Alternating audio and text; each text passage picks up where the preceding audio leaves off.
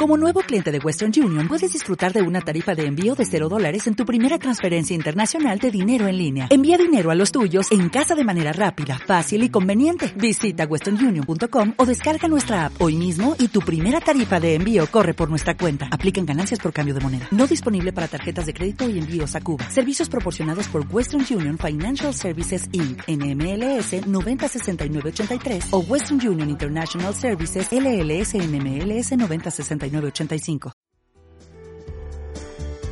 Órbita Friki. Tienes que escuchar este podcast. Buenas y bienvenidos a Órbita Friki, el podcast en donde descubrir, disfrutar y compartir esas aficiones que vivimos con pasión. Y hoy os traemos una colaboración que hicimos con nuestro amigo y compañero Tony Mateu del podcast Ruta 97, en el que hablamos de nuestro viaje a el parque de atracciones de Port Aventura. Espero que lo disfrutéis y no dejéis de visitar su podcast en donde encontraréis muchos otros viajes que descubrir. Sin más, os dejo con el programa. Hola chicos y chicas, ¿qué tal estáis? Bienvenidos a un nuevo episodio de Ruta 97, el programa de viajes de la Red V Podcast para, para descubrir el mundo. Como ya sabéis, yo soy Tony Mateo Arrón y en este nuevo episodio, en esta nueva entrevista, estamos con los chicos de Órbita Friki, un podcast del programa de, la cadena de AV Podcast, en el que, bueno, siempre están contando y picándose entre ellos, al menos en los primeros programas que hicieron, sobre cositas del mundillo, del mundillo friki. Y estamos hoy con ellos para hablar sobre Portaventura.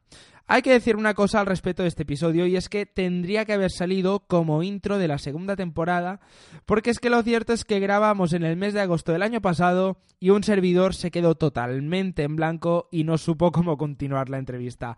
Los nervios, el cansancio y el calor del verano siempre suelen jugar malas pasadas, así que hoy este, estamos a 23 de enero pero seguramente escucharé la, entrevista unos cuantos días más tarde, volvemos a retomar esa grabación que nunca se publicó y que por suerte hoy hemos podido coincidir los tres.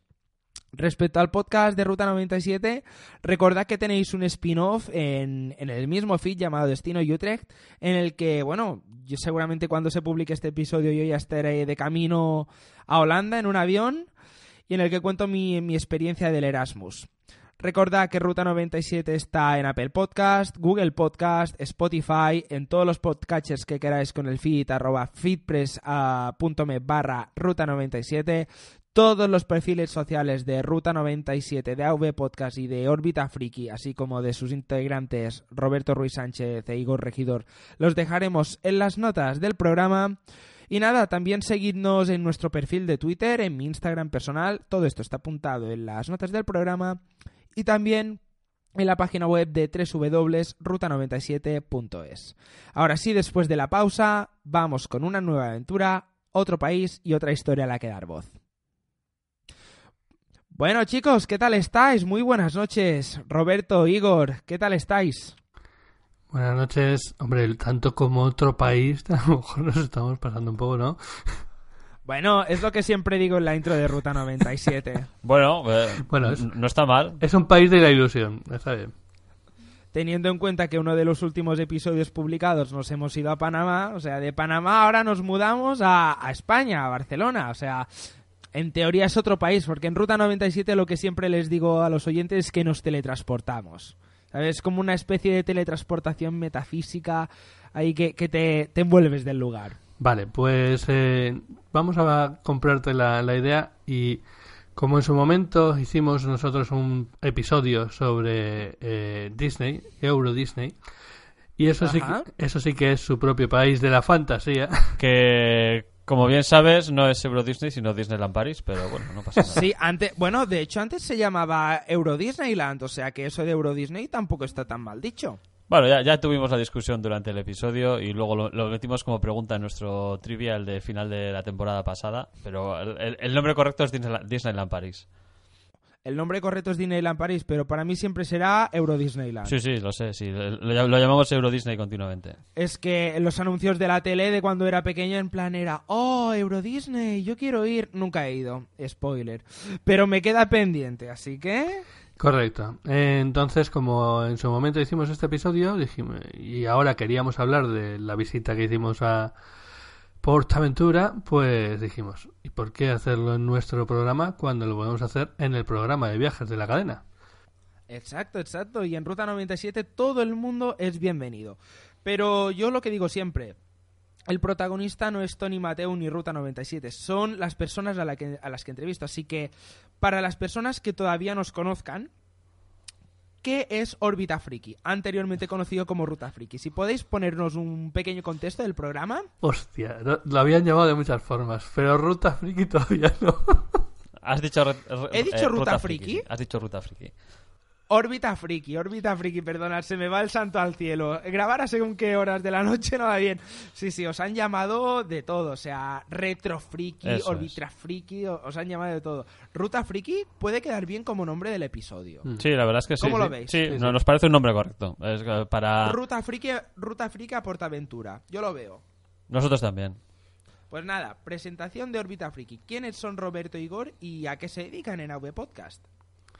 Bueno, pues Órbita Friki, antes conocido como Reto Friki, es un podcast en el que intentamos descubrir, disfrutar y compartir esas aficiones que vives con pasión. Básicamente la cosa empezó en plan, vamos a... Oye Igor, ¿tú has eh, jugado a este juego? Pues no, no he jugado. Pues te lo tienes que jugar. Y cuando te lo juegues, lo vamos a comentar. Yo lo voy a comentar desde mi punto de vista de alguien que lo conoce bien, que le gusta mucho y que sabe mucho de él, y tú lo vas a comentar desde el punto de vista de alguien que lo ha visto de nuevo. Y lo contrario. Y así nos íbamos picando uno a otro.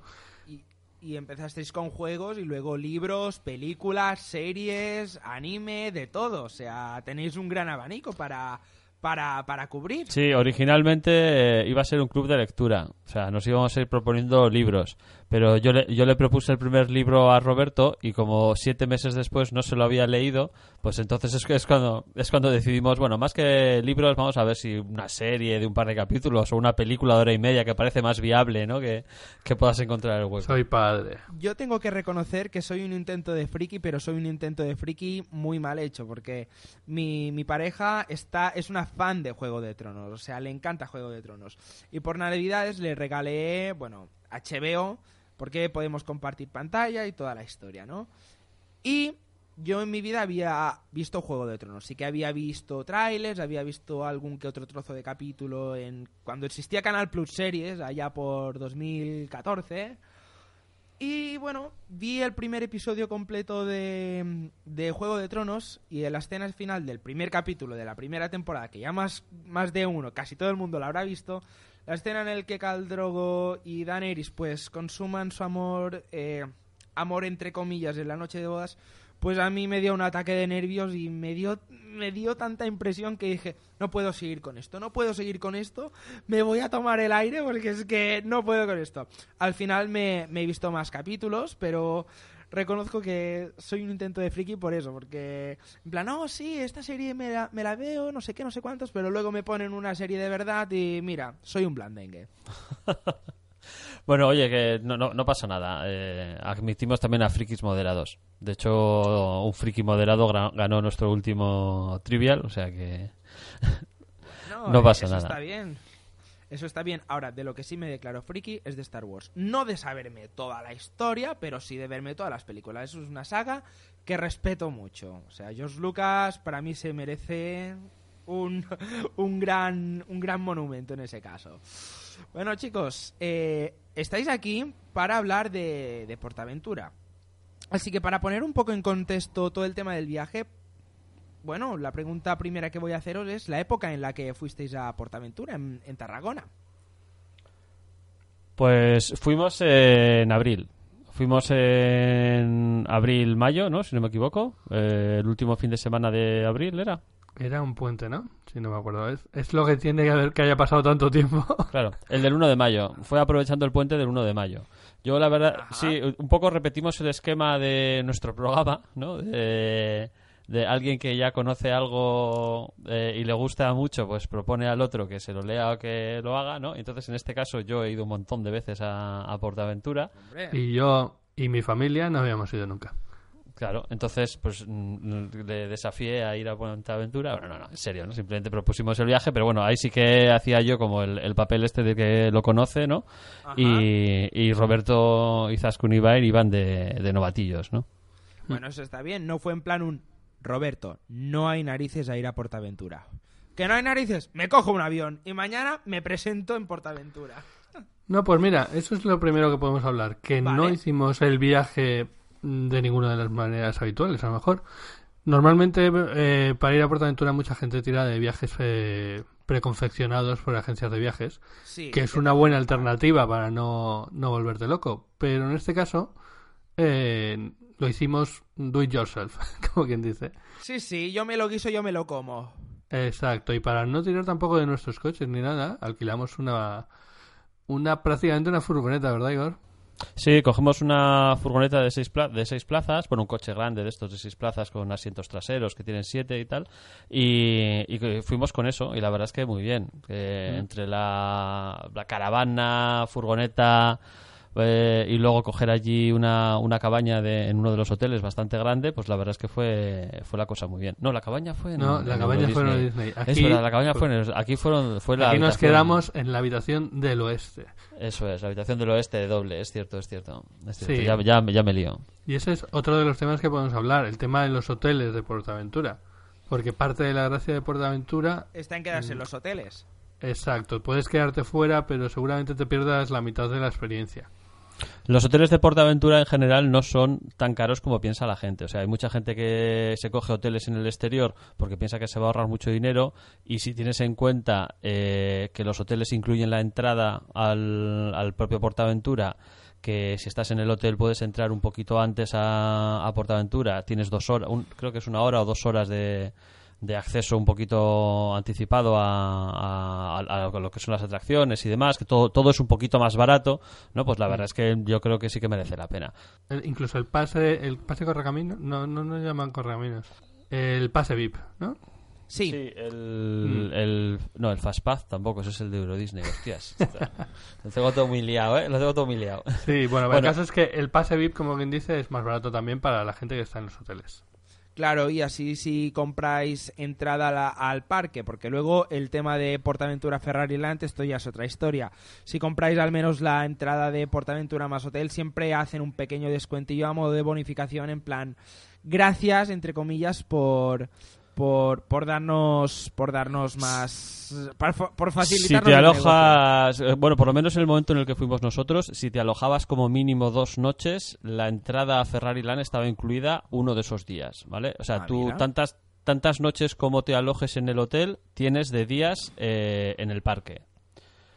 Y, ah, bueno, de hecho uno más, porque el día que sales, que no has, que no has pernoctado, también, puede, también puedes entrar, ¿no? Básicamente tú siempre que estés en el hotel o hayas estado en algún momento del día en, en el hotel, puedes entrar al parque. Y si al menos tienes dos noches, te dan una entrada para Ferrari Land.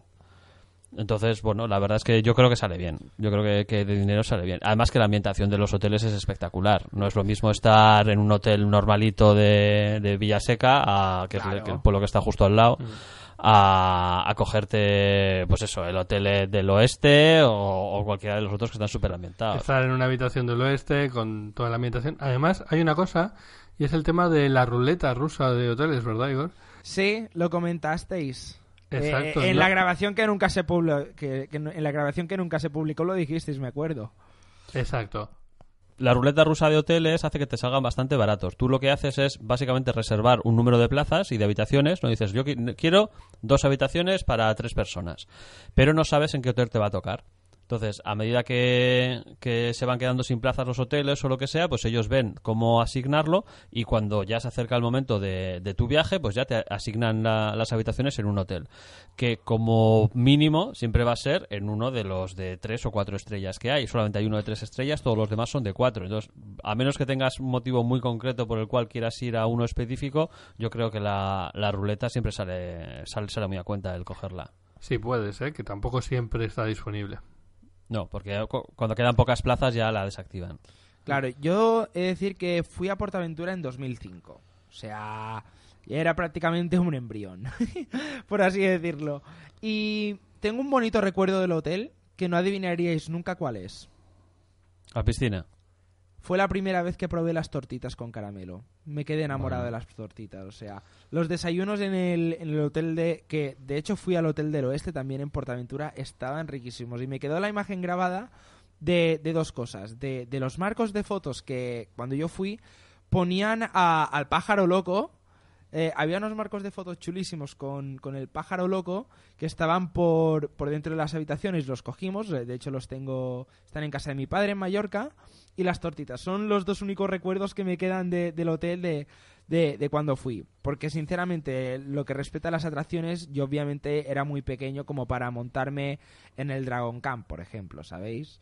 Yo era muy pequeño y ya me dirás tú, llevar a un niño de 7, 8 años a montarse en según qué tipo de cosas, pues mejor no es ponerse a riesgo, ¿sabéis? Bueno, Me alegra que me, me alegra que me hagas esa pregunta, que nos saques ese tema, porque precisamente eh, Portaventura es uno de los parques de atracciones más mm, adaptados a todas las edades, en el sentido de que tienes una mm, diversidad de, de atracciones muy grande, ¿no? Eso es cierto. Prácticamente todos todos los mundos de, de Portaventura. Bueno Portaventura Aventura está dividido en cinco mundos distintos no cinco zonas. Pues el Mediterráneo Asia eh, México tal. Está dividido en varias zonas y en prácticamente en todas las zonas tienes una sección para niños no en la cual tienes una serie de atracciones para, para menores para niños pequeños de, de 4 a pues a 6 9 10 años 12 años no y, y la verdad es que está todo muy bien montado no hay zonas más específicas donde ya sí que son más grandes, como por ejemplo el, el mundo de Barrio Sésamo, que existe Sí. el mundo de Barrio Sésamo, que está, eso es todo para niños, pero no, no es que solamente exista ese, sino que luego en todas las demás también hay pequeñas atracciones eh, preparadas para, para que lleves a, lo- a los niños pequeños. Sí, sí, ¿cómo, sí, se sí. Llamaba, ¿cómo se llamaba la montaña rusa, aquella en la que se podía subir Ibai? ¿El tren de la mina? El, toma- el, el tren de la mina podía montarse y en el Tomahawk también. El Tomahawk es la versión para niños del Estampida. El, el Estampida es, es la, la famosa eh, montaña rusa hecha toda de madera, de Portaventura, que aquello traquetea que, que parece que se te van a desencajar todas las articulaciones. ¿no? Pues, el, el Tomahawk es para críos y la verdad es que es- está muy bien, ¿eh? O sea, quiero decir que vamos, que no, no te creas que es, yo que sé, un tren de la bruja o algo por el estilo. No, no, no. No, no, no. Aquello, aquello se mueve y tiene, tiene una cierta emoción. O sea, que la, la verdad es que es muy, muy chulo. Sí, y a Ibai, a pesar de que le dan miedo esas cosas, esta- estaba encantado y luego estaba queriendo subir todo el rato. De hecho, eh, podemos decir eso. O sea, nosotros llevamos a un niño de 5 años y a una niña de 9, ¿era? 11, en aquel momento tenía 11. 11. Y vamos, los dos eh, estuvieron entretenidos todo el tiempo que estuvimos en, en el parque. No, no hubo ningún momento en el que se aburrieran porque no, no había lugar a... No, no, si yo no digo que me aburriera tampoco, lo que pasa es que, claro, en esos momentos, por ejemplo, no había tanta cosa. El mundo de Barrio Sésamo, yo No, cuando no estaba fui, todavía. no estaba todavía y, claro, el parque era, era un tanto diferente. Pasando a temas de logística de- del viaje, quería preguntaros, co- bueno, que habéis dicho en el inicio que fue un viaje que, un do it yourself, ¿Con cuánto tiempo de, de antelación reservasteis los billetes? Me refiero a hotel, eh, la entrada de los parques y obviamente pues el tema de la furgoneta, porque otra pregunta es, ¿desde dónde venisteis? Bueno, nosotros salimos desde, desde el País Vasco, ¿no? Salimos, salimos desde Bilbao y fuimos en furgoneta pues hasta, hasta allí, directamente hasta la puerta, vamos. Y si me dejas un momento mientras Roberto se enrolla con cualquier cosa, consulto en qué momento hicimos la reserva. Yo, yo creo recordar que no fue, tampoco lo hicimos con mucha antelación el tema de la reserva. Pero bueno, básicamente mm, a lo mejor fue un mes o dos meses, dos meses antes. No, no, no recuerdo que fuera mucho. Eh, y por lo demás de logística hay que pensar que vas a estar tres días o cuatro días, los que hayas cogido, eh, pateando todo el, todo el día, ¿vale? Sí, Te vas a levantar por la mañana pronto y vas a, a ir al parque y te vas a pasar todo el día yendo de un lado para otro. Así que, calzado, el calzado importante, que sea bien cómodo. El tema de la ropa, nosotros fuimos en un momento en el que todavía no hacía excesivo calor. Eh, así que bueno, camisetas de manga larga o Sí, así, porque De, de hecho, el, el tema de la ropa y eso va a la siguiente pregunta, que son las cosas indispensables que os llevasteis en la maleta. O sea, que has hecho bien en enlazarme con esto, porque era una cosa que, que te pe- quería preguntar. Igor, eh, ¿tienes la, el momento exacto de la reserva, como tú has dicho? Sí, sí, nosotros reservamos con solamente dos semanas de antelación. Eh. Reservamos de- he dicho yo un mes, no, no. No, no, no, fue, fue, fue, fue con dos semanas. Reservamos el 15 de abril y el, el 28 es cuando salimos. Sí que fue un no hay huevos, sí. Sí, Sí, es lo sí. que iba a decir. O sea, cuando un vasco Sí. dice no hay huevos, ah, me cago en la leche. es un dicho y hecho. Sí, lo, lo llevábamos hablando desde hacía tiempo, pero no, lo- no lo habíamos concretado por temas de que todo el mundo pudiese, de que te Claro, las fechas, cua- cuadrar horarios de, que no- de trabajo, es. siendo dos familias, es totalmente, es totalmente comprensible. Y Sí. pasan... Entonces al, fin- al final lo cerramos ahí en el día 15. Bueno, bueno, pues eso está súper bien. Oye, Roberto, que, que no hay huevos a venir a Portaventura. ¿Que no? Ya tengo la furgoneta alquilada. en fin, eh, lo que me- enlazando con lo que decía Roberto, ¿cuáles fueron la- vuestras cosas indispensables a llevarse, a llevaros en la maleta? Y la voy a enlazar con la siguiente pregunta, que son los elementos, digamos, tecnológicos que os llevasteis. En plan, si os llevasteis alguna cámara para hacer fotos, si tomasteis fotos con vuestros teléfonos móviles, si os llevasteis un, un ebook para leer, para entreteneros, o simplemente, como un colega que entrevisté que se fue a Macedonia, no sé si escuchasteis el episodio, que le pregunté, ¿y tú qué llevas para entretenerte en el avión? Y me dice, el Pokémon Esmeralda en el móvil.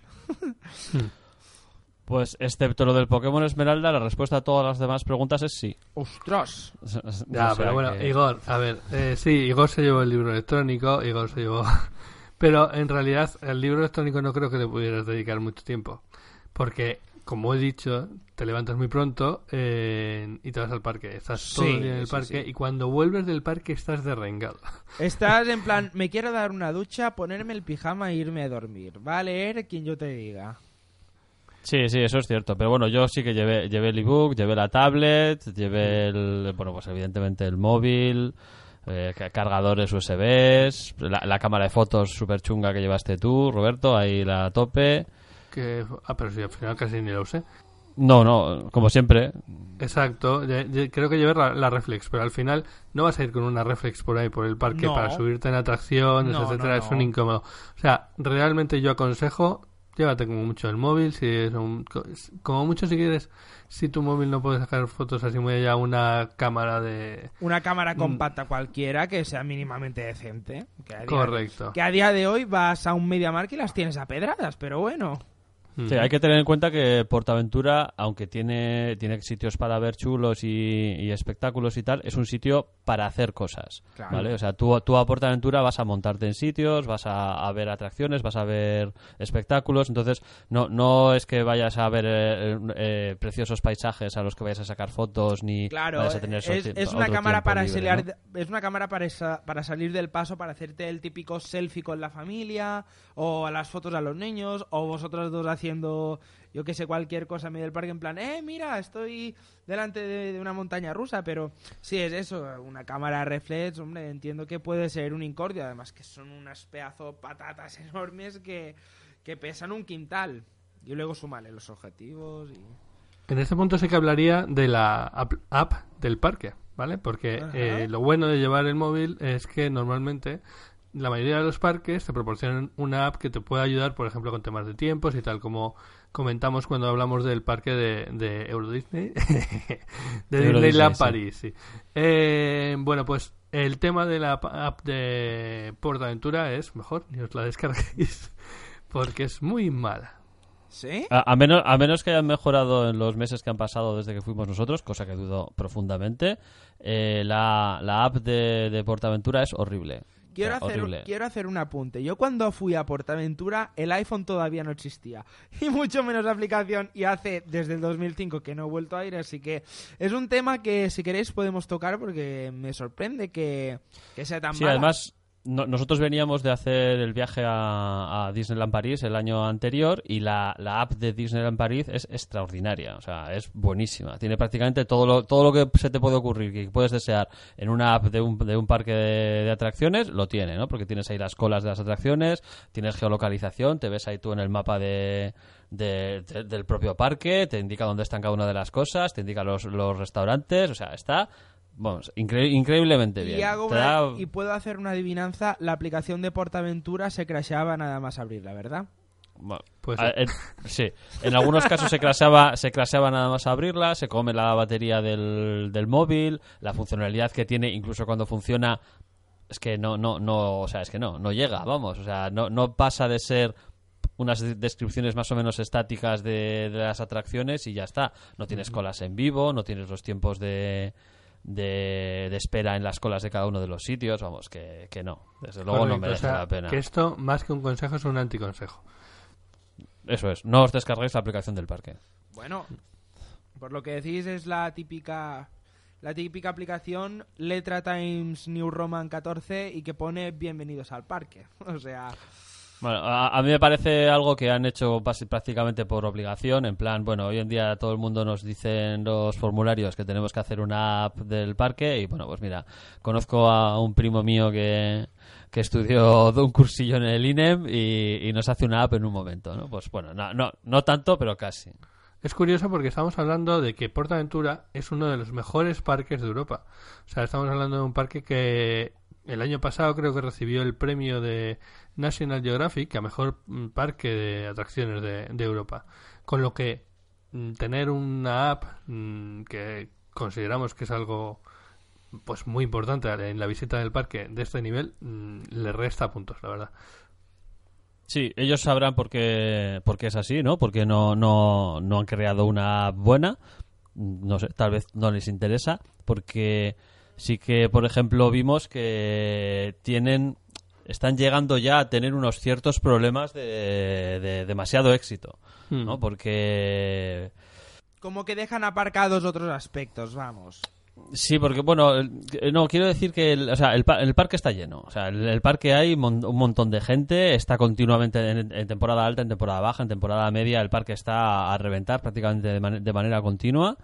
Eh, entonces, dar, dar más cosas que atraigan a más gente todavía, yo creo que tampoco les interesa, porque es que, es que ya no, no, no son capaces de absorber más, ¿no? Y va en, de- va en detrimento de, del uso y de, de, de lo que experimenta la gente que va, ¿no? Sí, de hecho, un tema al respecto es que eh, cuando visitas un parque tienes que plantearte eh, si te vas a conformar con la entrada normal o si te vas a contra- eh, coger la entrada VIP, como quien dice, o como Ah, el express. en- El Exacto, express. el express, El es express. verdad. el Eso, Express. y iba a preguntaros ahora esto, los tipos de entrada de Portaventura, los tipos de entrada de Ferrari Land, las posibilidades que hay de combinación de las entradas y el precio de, de ellas. Vale, eh, probablemente varias cosas de las que digamos no estén bien porque han pasado muchos meses y pueden haber, ca- pueden haber cambiado el, el formato y puede que no lo recordemos exactamente, ¿ok? Pero no pasa más o menos- absolutamente nada, no pasa Pero la, absolutamente la entrada al parque es cara, ¿vale? Era cara y seguirá siendo cara, eso es verdad. Eso es un spoiler, vale. Sí, pero casi nadie paga la entrada al parque. Es decir, prácticamente todo el mundo o tiene la entrada incluida en el, en el alojamiento del hotel, o se ha cogido algún tipo de pack en el cual está incluida, o tienes un descuento de los doritos que te dan dos por uno, o, o sea, el, el que llega ya a la taquilla y se compra una entrada a tocateja sin aplicarle ningún tipo de oferta, pues es muy, muy, muy, muy, muy raro, ¿no? Entonces, si, si no te... Es como el telepizza. O sea, nadie va a telepizza y compra una pizza mediana sin aplicarle algún tipo de oferta. Claro, la pizza mediana te cuesta veintipico euros. Pues esto es lo mismo, ¿no? Vas allí al parque, le dices que quieres una entrada para un día y te puede clavar, yo qué sé, pues igual te clava, te clava 50 o 60 pavos. Creo que eran 50 euros, Sí. me parece. Que de hecho, te recuerdo que hubo una persona que fue. Sí, cierto.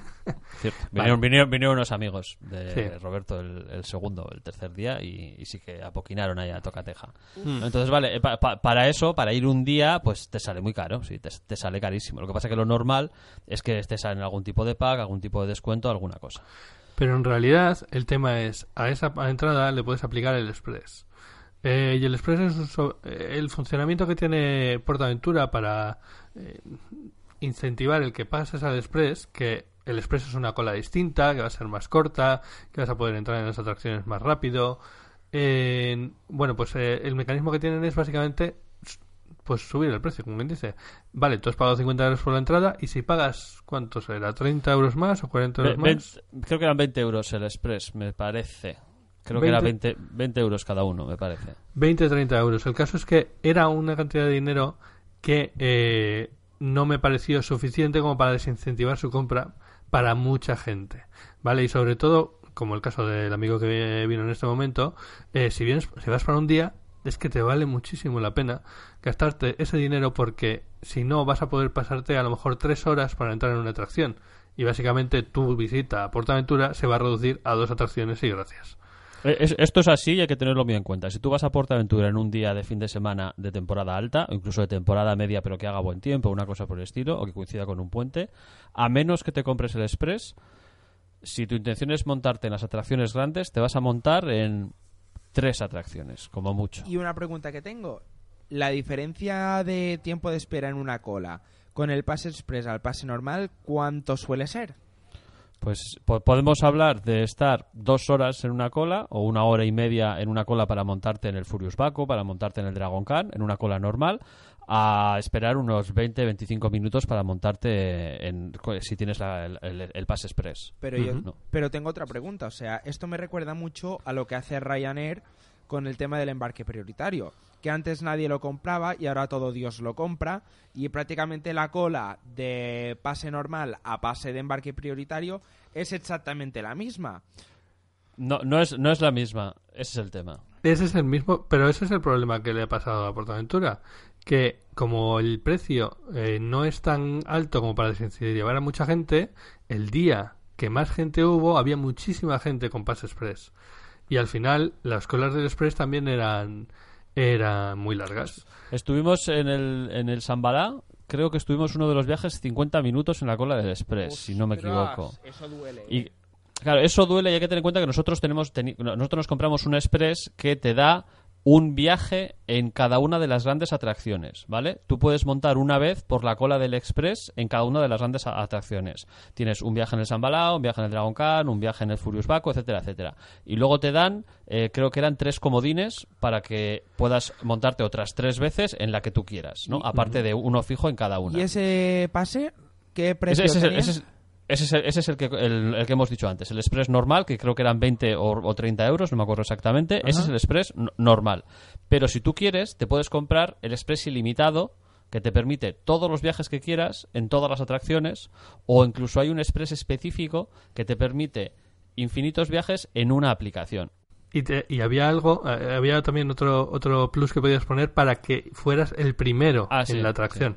Sí, No luego, luego también a, a ca- a cada uno de los Express le puedes añadir el hecho de que no solo te montas, sino que vas en la primera fila. Sí. Mm. Aquí por sacar dinero, pues está, están en Cataluña, que se te diga. Como los DLCs del videojuego. Oye, esa parte la tendremos que cortar, joder, que tengo muchos oyentes catalanes. Esto se arregla en edición, ¿no? Esto se arregla en edición o en las tomas falsas, al igual, ¿eh? Porque yo hace mucho tiempo que no pongo tomas falsas y a lo mejor esto podría quedar bien. Bueno, Bueno. lo que decía, el caso es que eh, delante nuestro en la cola, en uno de los viajes que nos montamos en el Sambalá, había unos chicos que tenían el pase infinito del Sambalá.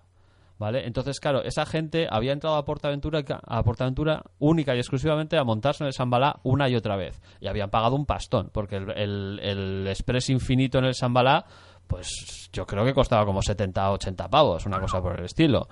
E- Eso, eso el Express, más luego la entrada que les habrá costado lo que sea. Entonces, claro, esas personas estaban protestando con toda la razón del mundo de que tú no te puedes gastar 100 pavos, como se había gastado cada uno de ellos entre la entrada más el express, para luego comerse una cola de una hora cada vez que se montaban.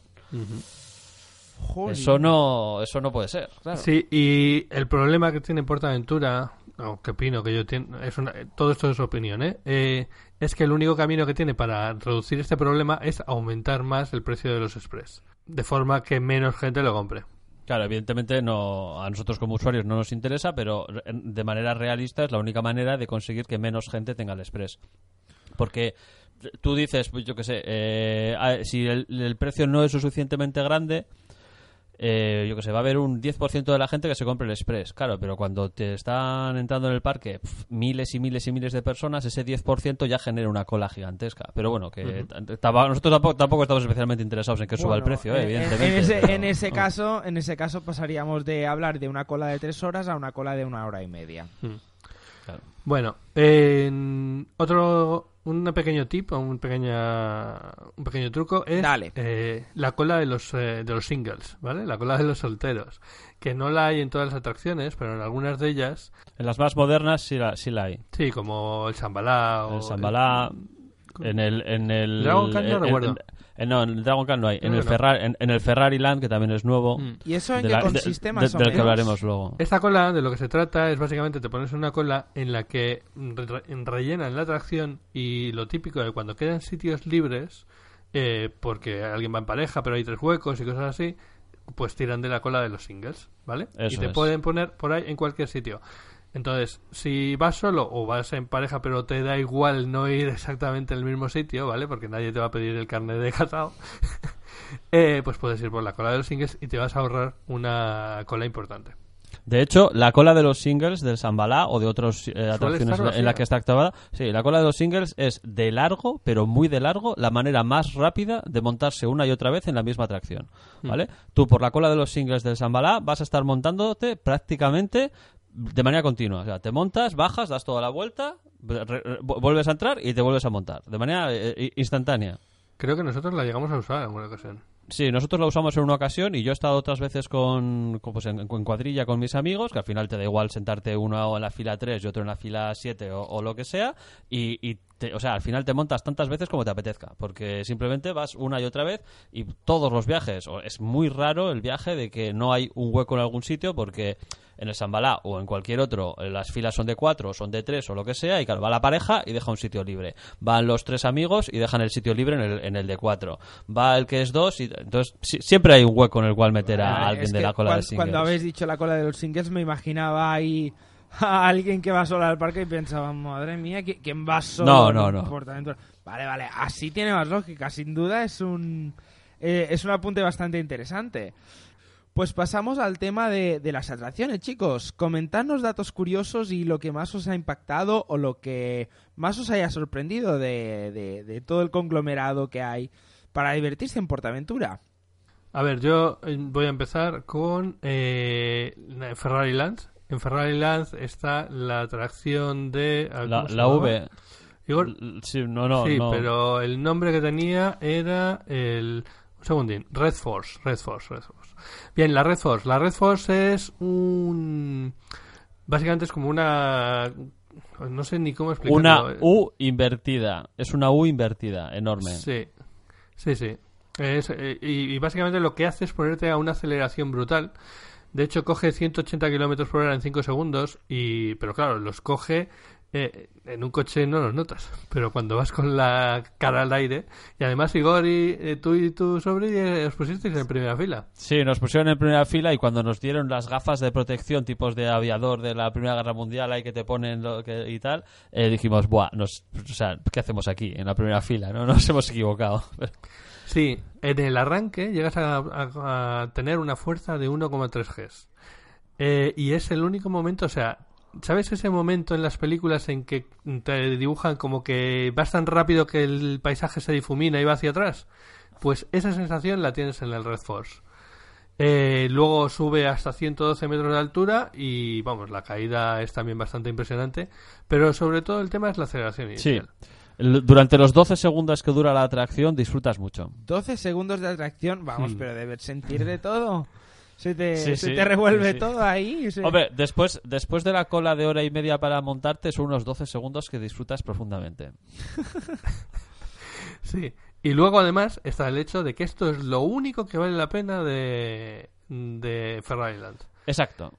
Con lo que es bastante decepcionante Ferrari Land en general. Incluso tenemos bastante queja de la atracción que, que vimos allí. O sea, hicieron una típica atracción de deportes y tal. Pues salían unos chicos saltando, jugando al baloncesto como en plan Globe- Globetrotters, haciendo saltos... eh, saltos acrobáticos y unas chicas haciendo de animadoras animando a los chicos Eh, todo en general bastante con un olor bastante a naftalina y bastante machista. ¿vale?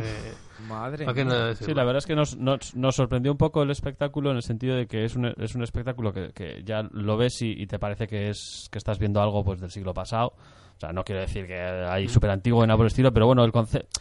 Pero lo estrenaban esa semana. Lo estrenaban la Eso semana es, el concepto de, de espectáculo y los roles al final que representan los, los distintos bailarines en, en ese espectáculo, pues bueno, la pena es que nos chocaron un poco en ese sentido, ¿no? De que era un espectáculo que se estrenaba esa misma semana, no, nuevo, totalmente nuevo, y que sin embargo, bueno, pues que, no sé, me parece a mí que hoy en día hacer un, un baile en el cual salen los cuatro tíos musculosos jugando al baloncesto y las tías vestidas de cheerleader y animándole y, y adorándoles, pues, muy pues muy no sé, serie de mí instituto americano de los años 90, sí. Un poco gasposo sí que Claro. suena. Mm, Sí, eso es. Yo te diría incluso más atrás, más 80 y... y- Sí, y- entonces nos, nos, o sea, sorpre- no, nos no. sorprendió por eso, ¿no? Sobre todo por el hecho de que, de que el espectáculo era nuevo, se estrenaba esa semana, ¿no? Entonces que nos pareció que un concepto un poco, un poco atrasado, un poco que, que, joder, no, no sé, un poco raro. Y Sí, además íbamos con do- un niño y una niña y fue como... Esto- esto no está bien. No, no me gustan los valores que tratan. entonces no, eh, Ferrari Land todavía no estaba terminado por completo cuando fuimos nosotros, había algunas, algunas secciones que todavía no estaban abiertas, entonces es posible que ahora ya haya mejorado un poquito más y sí que merezca más la pena. El tema... El tema de temas eh, de cosas infantiles sí que estaba Sí. bien. Sí, Estaba había la, bien. la parte infantil de, de Ferrari Land estaba, estaba bastante currada. Ahí, ahí estaba bastante bien. Mm. Pero desde luego cuando fuimos nosotros, en eso, a finales de abril, primeros de mayo, eh, vamos, cualquiera que me hubiese preguntado a la vuelta si, si pagaba la entrada de Ferrari Land, le hubiese dicho que. Pregunta importante, ¿cuánto cuesta Ferrari La, la entrada a Ferrari Land yo creo que eran 60 pavos. Me suena, y es solamente a Ferrari Land. ¿Tanto? No, no me acordaba. Yo, yo creo, yo creo que sí. A nosotros, al final, es lo, que te digo, si tenías al menos dos noches en el hotel, te incluyen un día de, de ir a Ferrari Land. ¿no? Pero vamos, si, si, yo, si tuviese que volver ahora y tuviese que pagar la entrada de Ferrari Land, yo, yo, no, yo no la pagaría. Porque el tiempo, el tiempo que inviertes en, en Ferrari Land te lo pasas mejor eh, haciendo cola en el Dragon Khan o en el Sambalá o una cosa de estas. Igor, comenta tú alguna atracción. Vale, yo que he estado muchas veces, ¿no? Eh, una cosa que no hemos dicho de, de Portaventura y que, que es una cosa muy, muy buena de este parque es que está en renovación continua de manera permanente, ¿vale? De manera que cada dos, tres años más o menos estrenan siempre una atracción y cada cinco o seis una atracción grande nueva. ¿Vale? De manera que, que aunque tú vayas a visitar el parque de manera más o menos regular, cada tres, cuatro añitos, una cosa así, es casi seguro que te vas a encontrar con, con no espectáculos nuevos, que bailen cuatro cosas nuevas, sino que va a haber una gran atracción nueva. Entonces, eh, yo una de las últimas que han abierto y que más me ha- y que ha resultado ser la que más me gusta de todo el parque es el Sambalá. El Sambalá es la montaña rusa de color azul que está al lado del Dragon Khan, que es casi el doble de alta que el, que el Dragon Khan, pero que me parece que transmite unas sensaciones espectaculares, ¿no? Porque es, es, es una montaña rusa que juega con la ingravidez, no, no es violenta, no te pega a golpes, no es como el Dragon Khan que te golpea contra todos lados y, y estás aferrándote como loco a las protecciones pensando, Dios mío, voy a morir, que acabe esto ya, ¿no?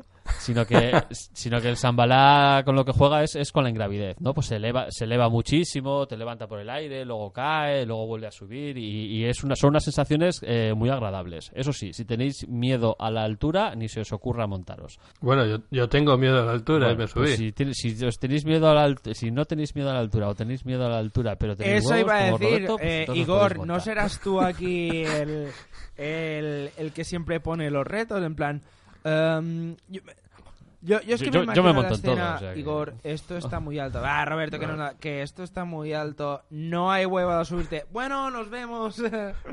ya estoy. No, además, hay una cosa en el Sambalá y es que eh, frente al, al Dragon Khan que decía Igor, que básicamente en el Dragon Khan vas agarrado por arriba, por abajo, vas agarrado por todos lados.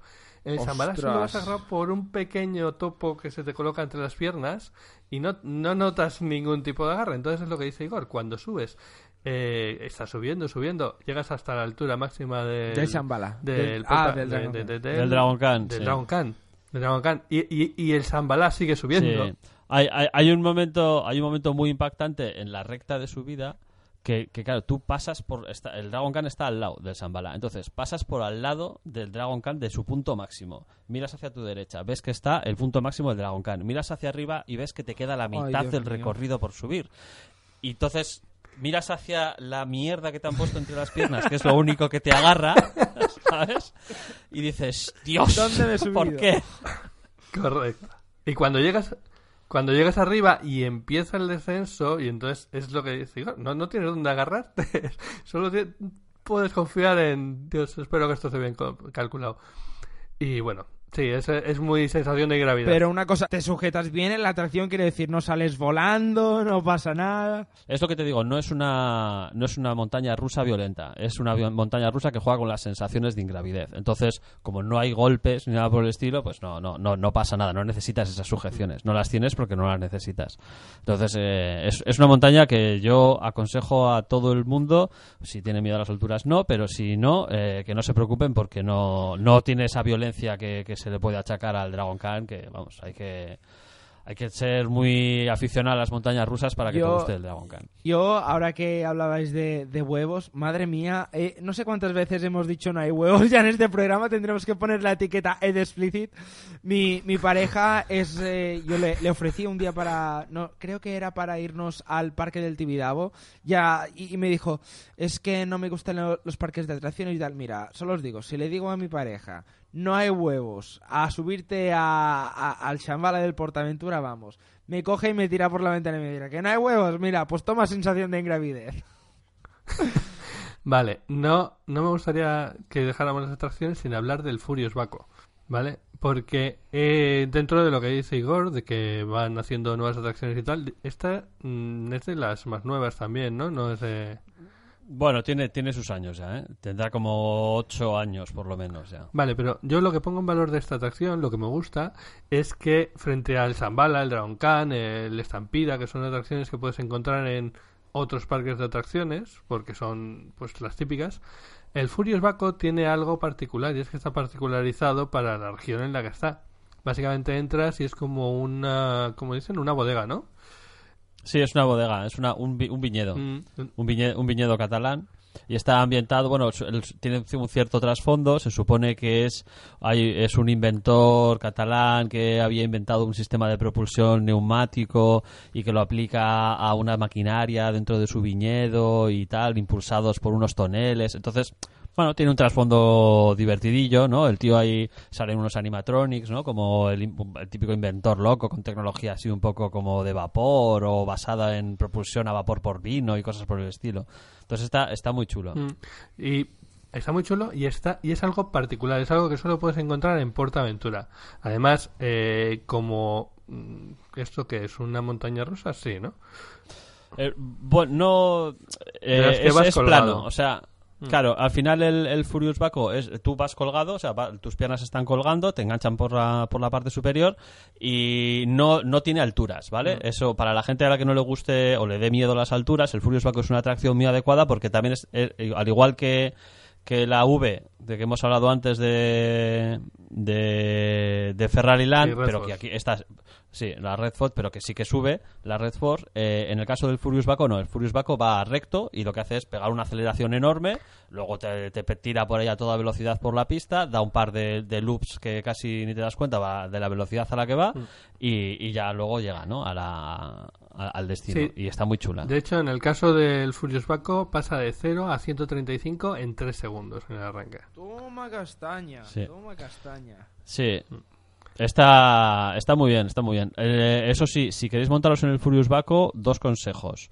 Eh, estar en la puerta de entrada del parque justo cuando abran. Sí, porque además es de las que Vale. está la entrada y se peta. Es, claro, el problema del Furious Baco es que es la que está en la entrada del parque. Entonces, eh, la cola al Furious Baco se llena de manera instantánea. O si no te apetece madrugar, entonces usa el pase express directamente en el Furious Baco, nada más entrar, te montas, te lo pasas estupendamente y fuera. Porque la cola del Furious Baco siempre es enorme, porque como está nada más entrar al parque, pues muchísima gente se queda allí directamente a hacer cola. Una pregunta, hablando de colas y de atracciones, ¿cuál ha sido vuestro mayor tiempo de espera en una cola en Portaventura? Que recordéis. Esa mala, el que hemos dicho antes. Pero bueno, al final hay que tener en cuenta que nosotros lo que hacíamos era utilizar el Express, ¿no? Para, para montarnos en, en todos los sitios un viaje en cada... Porque quieras que no, un viaje en cada sitio más los tres comodines y luego el desplazarte a, a cada una de las atra- a, sí, a cada una de las atracciones y montarte en alguna que la cola no es muy Y grande. algún es que espectáculo ya- también al que fuimos. Sí, y ma- más los Pero- espectáculos. Es que consumes todo el tiempo solo con usar el Express. Reformulo la pregunta en este caso. Igor, tú que has sido muchos años Ah, en Portaventura, ¿cuál ha sido tu récord de, de comerte, de comerte la cola? Yo creo que la cola más larga que he hecho en, en Portaventura me suena que fue de dos horas y media. A mí, a mí me... has- Sí, ¿Y eso qué- fue ¿Y, qué atracción era? el, el Dragon Khan. El Dragon Khan. Fue hace muchos años cuando todavía, cuando todavía no existía el, el Express. Y, y luego a partir de, de- de aquella vez, con las siguientes viajes que hemos ido ya con el Express, ya hemos tenido claro que el Express es un must absoluto, que si vas a, Dra- a, a Portaventura te tienes que comprar el Express sí o sí. No, es porque ir para, lo que te digo, para montarte en tres cosas o cuatro cosas, porque estás dos horas y media en- haciendo la cola, pues no, no, no, no puede ser. Y mientras tanto, ¿qué hacías en dos horas y Pues, media de pues- cola? pues nada, a esperar, hablas, charlas, no sé qué, esto, lo otro. Fue hace muchos años y no, no tenías el móvil para mirar tus redes sociales, pero hoy en día te pondrías, a, te pondrías a tuitear o lo que sea. Pero que vamos, básicamente, ya te digo, el, el, el Express me parece absolutamente necesario. Jolín, pues dos horas y O, o si no, lo que puedes hacer es ir con gente que no le gusta montarse, ¿vale? Y entonces tú Ot- los, otro los tip, colocas... otro, otro truco. Eso es. Tú los colocas en una cola, mientras ellos están haciendo una cola, tú te vas a otro sitio a montarte con el express en un par de sitios y luego ya vuelves y te y vas a la cola que te han estado haciendo, ¿no? Joder, pero Luego de- luego es después de esto- cabrón, o Hombre, sea, claro. Luego, de- des- después de esto, eh, está bien invitarlos a cenar o comprarles algo en compensación, ¿no? Pero bueno, pero durante el viaje a Portaventura funciona bastante bien. Vale, vale la pena, vale la pena. eh, o sea, eh, que a tu pareja o a tu amigo no le gustan las atracciones, pues ven, vente conmigo, anda, tú te comes todas las colas y yo me lo paso bien. Sí, básicamente ese es, ese es el plan. Es un poco así, sí, sí. Eh, ser un poco cabrón, pero creo que me voy a apuntar la fórmula. a os lo compro, definitivamente. Y bueno, chicos, ya para ir acabando, ahora sí, eh, ¿sabríais decirme cuál fue el precio total del viaje? Sí, el viaje, eh, contando el alquiler y las habitaciones, o sea, las habitaciones del hotel, sin contar la comida, de lo que nos gastamos allí, eh, fueron 1.700 euros Para seis personas. para seis personas, sin contar la comida. Que hemos de- Bueno, hay que decir que por un lado estás muy vendido, tienes que comer en los restaurantes del, del parque y por otro lado son muy malos. ¿Hay algún, hay algún restaurante, bueno, más o menos potable Meji- el en la mexicano. zona de, de- Bueno, el mexicano, la zona de Mediterránea. Los, los, de la- los de Mediterránea sí que son bastante potables, porque bueno, al final son restaurantes normales, caros, pero normales, ¿no? Pero los otros, pues bueno, en fin, pues eso. Tienes el mexicano que son platos que Calentados. sobrevives para... Sí, precalentados y estas cosas. y tal, Imagino que deben ser carísimos los restaurantes. eh, es todo carísimo. Sí. Pero es que no puedes salir fuera, o sea, es una tontería, porque si sales fuera y vuelves a entrar, lo que estás haciendo es perder tiempo de parque, que es lo último que quieres perder. Porque al final, entre que sales, te vas a otro sitio a comer y vuelves, ¿qué vas a, a perder? ¿Dos horas y media de, de estar en el parque? Pues no. Pues No yo recomiendo una cosa. ¿Se puede Llevarte algo. Exacto. Sí, sí, sí, claro, eh, claro. Yo que sé, un bocata, un zumos, cafés de estos que ya vienen hechos, un, miraba ta- en el- un tupper de mochila, mollejas. No, no, no hay problema, puedes meter comida. No hay ningún problema en meter comida. Mm. Puedes No está, meter comida, no- de verdad. no- no está prohibido meter comida. Te mira la mochila, pero no porque no puedas meter comida. Te mira la mochila porque ahora hoy en día hay una cierta normativa antiterrorista y tal, y, y tienen que mirarlo. Pero pero tú puedes meter comida sin ningún problema. Vale, no es eso que tengan una política así, priva, así de privatización, de decir, tienes que comer con nosotros sí o sí, Mm. pero me imagino que hoy en día con toda la alarma que hay... es- En otros parques sí que hay esa política. O sea, en la- el parque Warner no puedes meter comida. Y diría que en, Euro- en Disneyland París tampoco estaba permitida. Mm, Yo creo que no, ¿eh? No, no podías. No, bueno, yo, yo, yo, yo, Yo sé que me Sí, comida pero- en Disneyland París, pero la verdad es que no, no, no recuerdo si la escondía o la llevaba Pero en. Disneyland París Pero- yo, yo tengo unos amigos que, que fueron hace mucho tiempo y me dijeron que una botella de agua les costó como 6 euros, ¿puede ser? Es, es París. Sí, pero bueno, pero es, es, es París, o sea, es Francia. Eh, Vamos, sí, eso es como intentar tomarte una Coca-Cola eh, en, en una terracita a la vista de la Torre Eiffel. Pues Eso, te, te- te pu- te pu- te puede ocurrir que te sientes, mires los precios y te levantes A ver, y te siempre vayas, antes de ir a cualquier sitio hay que saber a dónde, a dónde vas y las expectativas con las que tienes que ir. Es la mejor forma de no defraudarte. Sí. sí, no. A ver, quiero decir que tampoco es que sea súper caro, ¿eh? O sea, que, bueno, es un sitio turístico y pa- pa- pagas un cierto dinero pues un poquito alto, pero bueno, no te da mierda para comer. Yo, o sea, yo si también- os soy sincero, antes de ir a cenar o a comer a cualquier sitio, lo que solemos hacer, al menos con mi pareja, es mirar el tema de las reseñas de Google y el precio. O ya cuando le pregunto a Lola del iPhone, para no decir, oye Lola, y que se me encienda ahí y la liemos, eh, siempre me pone en plan, eh, en... Hay como cinco emoticonos, eh, son- es un rango de cinco, de cinco emoticonos con el símbolo del euro. Y en función de cuanto más caro o más barato es el sitio, más o menos emoticonos del euro salen. O, o con el símbolo, mejor dicho. Y es una cosa que es bastante útil para guiarse. Al menos, hombre, si vas de viaje en algún sitio, en un país extranjero, lo que decís. Cualquier bar con vistas a la Torre Eiffel te tomas un café, porque yo soy más de café, y de un café con leche a lo mejor te cobran 6 euros. Sí, esto, esto ya lo, lo comentamos en el. Sí, creo que, sí, creo que lo comentamos en el programa de, de Euro Disney, pero un truco para que no te salga todo muy caro cuando vayas a París es fijarte si desde el bar puedes ver la Torre Eiffel. Si no puedes ver la Torre Eiffel, es correcto para que vayas a ese bar. Pero si puedes ver la Torre Eiffel, desplázate un par de, de calles hasta O- que no o la saca veas. la Entonces chequera, te oye. puedes sentar a, a comer. Ah, bueno, sí, a ver, si quieres pagar, pagas y ya está. Pero la, la clave está que puedas ver la Torre Hombre. Eiffel. Si ves la Torre Eiffel, es, to- es todo más caro. yo mi idea de si algún día voy a París es pagar 20 euros por el billete de avión y amortizar lo que me vale el avión con un café.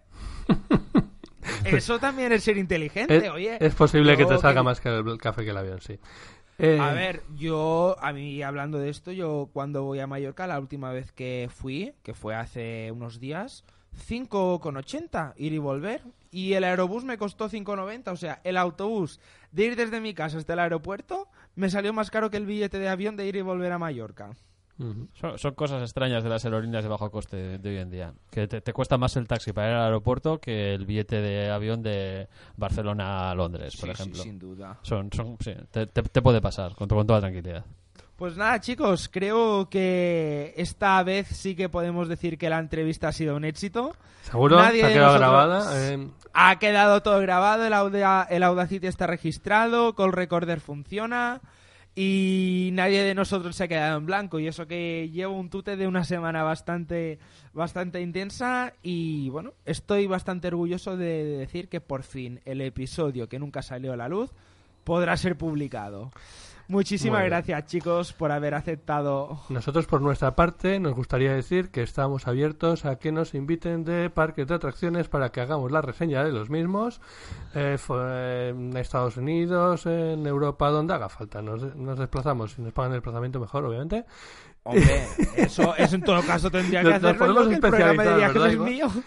A ver, Sí, sí, nos, nos, nos podemos especializar ¿eh? y hacer comparativas sin No, ningún a problema. ver. ¿eh? O sea, tenemos una amplia, ahora, amplia ver, yo, si alguien eh, se ha quedado con alguna duda y nosotros podemos ayudar, que, que nos contacte y, y le ayudemos en lo posible. Sí, sin duda dejaremos todos los enlaces de contacto de Twitter y Telegram en, en las notas del programa, pero lo que iba a deciros, chicos, es que en todo caso, si tienen que invitar a alguien es a mí, que Ruta 97 es mi programa, pero yo os propongo una cosa. Crea Bueno, venga, va- vamos creamos, los tres. eh, es lo que iba a decir, creamos un programa alternativo que se llame... que- ¿Para qué nos no, vamos a no, por eso creamos un programa que se llame Ruta Friki y así pues que nos inviten a los tres. Claro, vamos Sí, o sea, recorriendo parques de atracciones por el mundo. Me parece un plan. Sí, sin problema. A- a- además, tenemos que todavía cubrir una base más en, en España, porque el Parque de la Warner está Bueno, ahí. yo ahí, ¿eh? ahí sí que he estado ya varias veces Está y tú ahí no. ya- O sea que... Yo, yo, yo, yo he estado una y llovió, llovió y no me puede montar absolutamente en nada. O sea que, vamos. Hay, hue- ah, ¿Qué tienes hay huevos, hay ¿Qué tienes huevos, Igor, mañana? hay huevos de coger mañana, dejar el trabajo e irte a Madrid. Pues mañana, mañana no tenía nada importante que hacer en el curro, ¿eh? O sea, Te marchas ahí. Oye, eh, ¿dónde estás, Igor? Pues nada, que, que me has dicho que no hay huevos de ir a la Warner y, de camino que voy. Pues eh, una vez recibí una llamada de un cliente mientras estaba en el Dragon Khan, No ¿eh? O sea que... Fíjate. Joder, no, no le debiste a coger la llamada. No, evide- Ah, evidentemente yo que sé no que, que- llamada, que a lo vamos. mejor Roberto se enteró y te dijo, Igor, no hay huevos a atender al cliente. En fin, chicos, lo dicho, muchísimas gracias por haber aceptado la, re- la entrevista Ruta 97 y a vosotros, queridos oyentes, recordaros y emplazaros a escuchar todos los demás programas de, de AV Podcast que hay un repertorio para dar y regalar de temáticas.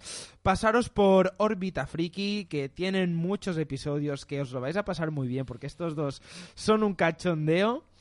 También vamos a dejar el episodio en las notas de, de cuando se llamaban Reto Friki todavía sobre Euro Disneyland París. Lo digo así para que no haya conflictos eh, de intereses ni, ni de apropiaciones culturales ni de terminología. Y nada, deciros que nos escuchamos muy pronto en este mismo programa con otro con otra aventura, otro país y otra historia a la que dar voz. Hasta pronto y un abrazo. Chao, gracias por la invitación.